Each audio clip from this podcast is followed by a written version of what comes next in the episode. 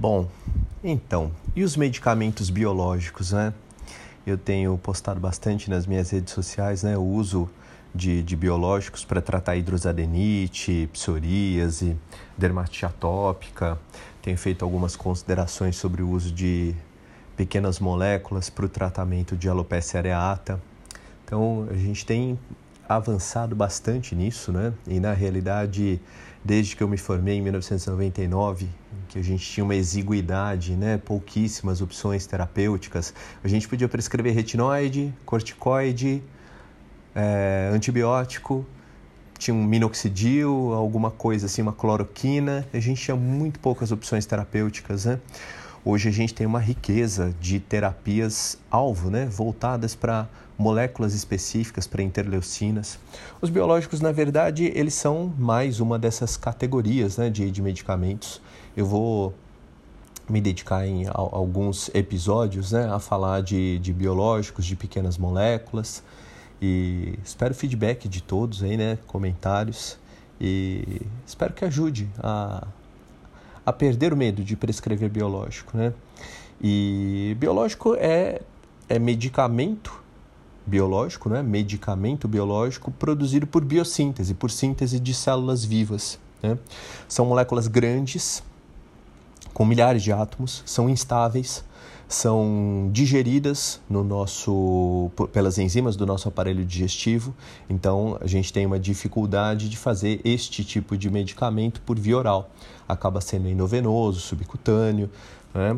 Então a gente acaba tendo que usar outras vias. Tem via inalatória, a gente precisa usar as outras vias para fugir das nossas enzimas digestivas. Né?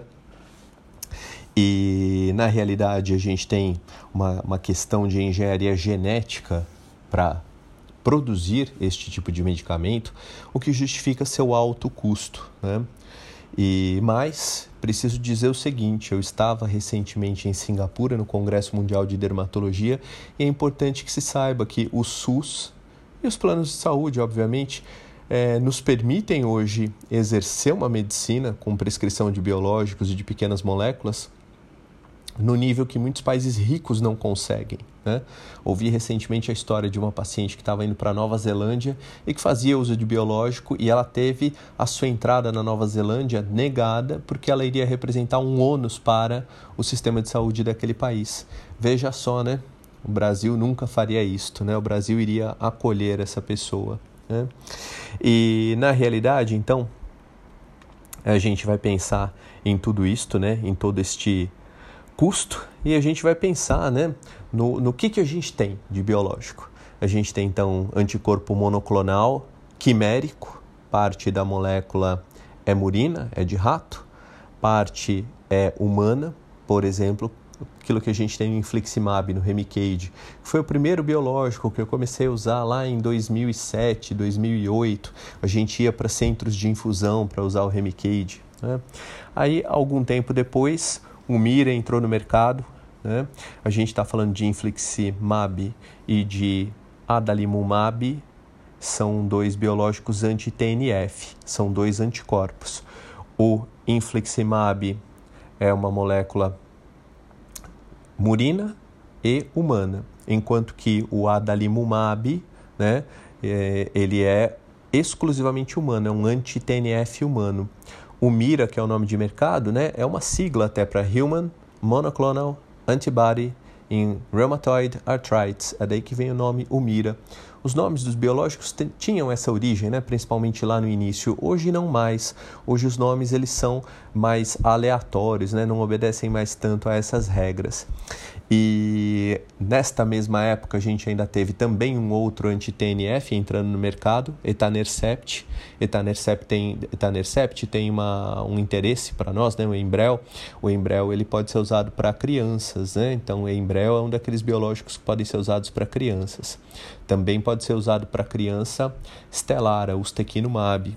Aqui eu falo dos nomes comerciais de todos os biológicos, né, para facilitar, e falo da do nome é, do, do, nome científico, falo do nome do princípio ativo, nome científico é um absurdo, né?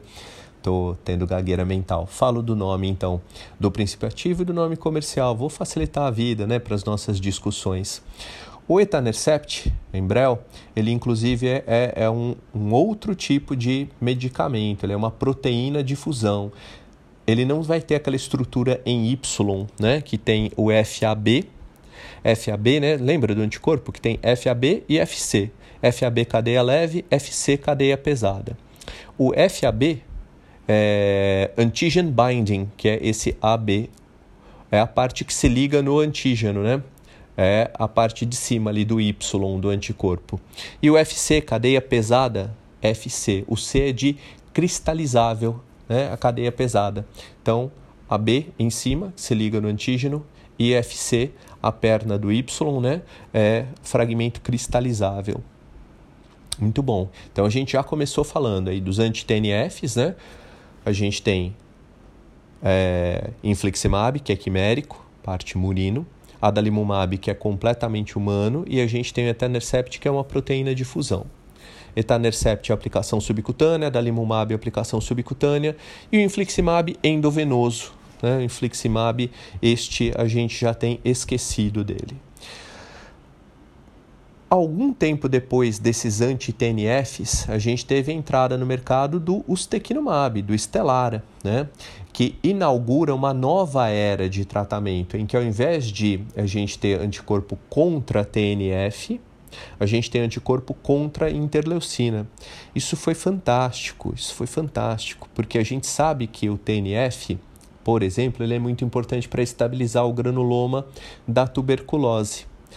E então, quando a gente usa anti-TNF, a gente tem um risco muito maior do que com outros biológicos de desestabilizar aquele granuloma de uma tuberculose latente. Né? A gente vai falar em outros podcasts de tuberculose latente, de esquemas de tratamento de quatro, de três meses. Né? A gente vai falar desses esquemas de tratamento. Né? Muito bom. Então, na realidade, a gente pode ter é, os anticorpos voltados contra a TNF e voltados contra interleucinas. Esse é um conceito muito importante para a gente guardar. É... Aí, na verdade, a gente falou da, das nomenclaturas, né? E a gente já não tem mais muita regra para nomenclatura. Talvez fosse bom, talvez não, né? Expliquei o significado da sigla do UMIRA, mas talvez não fosse realmente muito prático, né? Ficar sempre pensando num, num jeito de aquele nome daquele medicamento traduzir para que ele serve, né? Há uma lenda de que Lasix, por exemplo, o nome vem de Loop Action 6, diurético de alça, né? Loop Action, então ação na alça, diurético de alça, 6, que seria a meia, a meia vida, né? Do, do, do diurético, mas é uma lenda, não sei se isso é verdade. Bom, voltando para o nosso assunto aqui de biológico, né? Então, a gente deveria pensar na, na, placa inflamatória da psoríase, né? Em que há uma ativação do sistema imune inato.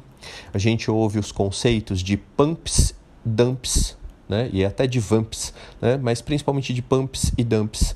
PAMPs são padrões moleculares associados a patógenos, por exemplo, ácido nucleico de vírus, né, RNA, de, de fita simples, de fita dupla, as proteínas, né, pilina, flagelina das bactérias, lipídios de parede celular, né, é, de bactérias gram-negativas, ácido lipo é, de bactérias gram-positivas, carboidratos, esses são os PAMPs. E aí a gente tem os DAMPs também, que são os padrões moleculares associados a danos. Né? Então, quando você tem uma destruição, a morte celular, você tem liberação de substâncias né, que, que ativam o processo inflamatório. Então, o que a gente teria na placa da psoríase seria isto, né? PAMPs, que são é, os padrões moleculares associados a patógenos, e os DUMPs, padrões moleculares associados a danos.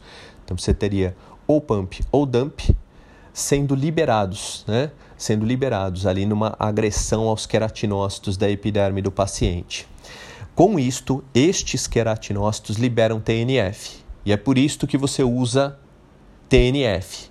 Porque, ah, você usa anti-TNF, né? Então, você tem a agressão, destruição de queratinócito por patógeno ou por trauma.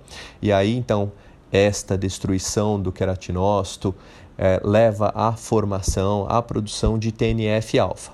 O TNF-alfa estimula células dendríticas do paciente né, as células dendríticas da derme do paciente, a produzirem, essas células dendríticas então vão ser estimuladas por TNF-alfa e elas vão produzir interleucina 23, que por sua vez estimula os linfócitos T a produzirem interleucina 17.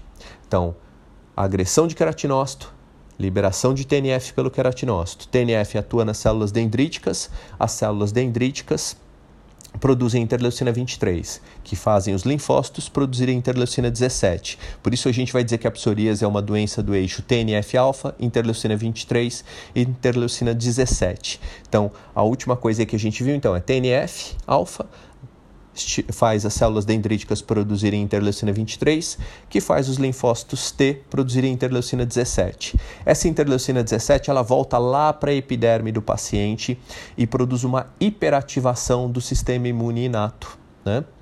As células dendríticas de, de memória, elas também ativam ILC3, também ativam ILC3, que são as células linfóides inatas do tipo 3, a produzirem interleucina 22, né? Então, a gente vai ter interleucina 23 fazendo as células linfóides inatas do tipo 3 produzirem interleucina 22.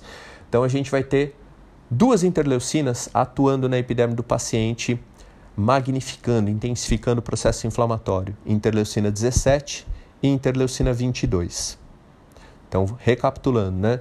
Destrói queratinócito, queratinócito libera TNF-alfa, que faz célula dendrítica produzir interleucina 23 interleucina 23 faz linfócito produzir interleucina 17, interleucina 23 faz as células linfóides inatas produzirem interleucina 22. Tanto interleucina 22 quanto interleucina 17 são responsáveis por intensificar o processo inflamatório da epiderme. Daí você já entendeu por que, que a gente usa anti-TNF para tratar psoríase, que eu mencionei ali dos primórdios de tudo. Por que, que a gente usa anti-interleucina 17, anti-interleucina 23? Né? Você já entendeu por que de cada uma dessas drogas biológicas. Né? Elas atuam de acordo com o nosso entendimento atual da psoríase. Né? A gente já pensou muito em psoríase como uma doença TH1. A gente sabe que a psoríase tem um componente TH1, mas tem bastante de componente TH17. A resposta TH17 ela já foi chamada de resposta TH3, né? TH1, TH2 seria TH3, resposta TH17. Esses nomes todos, né, eles são muito interessantes. Outro dia eu estava lendo, né, a tal da Janus quinase. Janus quinase foi um nome que veio depois, porque é uma quinase, né, uma enzima lá que mexe com o fosfato capaz de fosfatar substâncias. E Janus quinase, né? Então, na verdade, se chamava antes Just Another é, quinase, né? Apenas mais uma quinase. É, apenas mais uma quinase. Just Another kinase, kinase, Just Another kinase e Just Another Kinase. E aí, na realidade, acharam que o nome estava ruim, né? Isso daqui é só mais uma quinase. Não, isso daqui está ruim. Vamos aproveitar que a conformação dela lembra o deus Jano, com uma cabeça olhando para frente e outra para trás, né? O deus Jano que guarda os portões, de onde vem o nome Janeiro, né? Da abertura do ano. Então, pegaram este nome né? e atribuíram a Just Another Kinase, virou... É, Janus Quinase, né? em homenagem ao deus Jano e à sua conformação molecular. Esses nomes são todos assim, né? uma loucura. Então, resposta TH1 da psoríase, tem a resposta TH17, que já foi chamada de resposta TH3 por alguns. Né? Eu sei que você está pensando nessa questão da imunologia que é bastante difícil. Também é difícil para mim, que me formei aí há 24 anos e é difícil para os meus alunos do curso de medicina da UFMA que estão passando agora na imunologia. É difícil para todos, né? É uma questão muito abstrata. A gente não está falando assim, ó, esse daqui é o quadríceps da coxa, esse daqui é o músculo ilho pessoas. É, a gente não está falando disso, né? Não está falando do músculo transverso, não é isto. Não é uma coisa palpável, visível. A gente está falando de algo muito abstrato. Mas é o futuro da medicina. E queria dizer que a gente vai parar por aqui agora. Depois eu vou, no próximo podcast, falar sobre os é, biológicos anti-interleucina. A gente vai falar de tudo. A gente vai chegar a falar dos exames que devem ser pedidos, de quanto em quanto tempo, como tratar TB latente. A gente vai fazer um comparativo de quanto que você tem de melhora do PASE com anti-TNF, com anti-interleucina. A gente vai discutir algumas coisas importantes.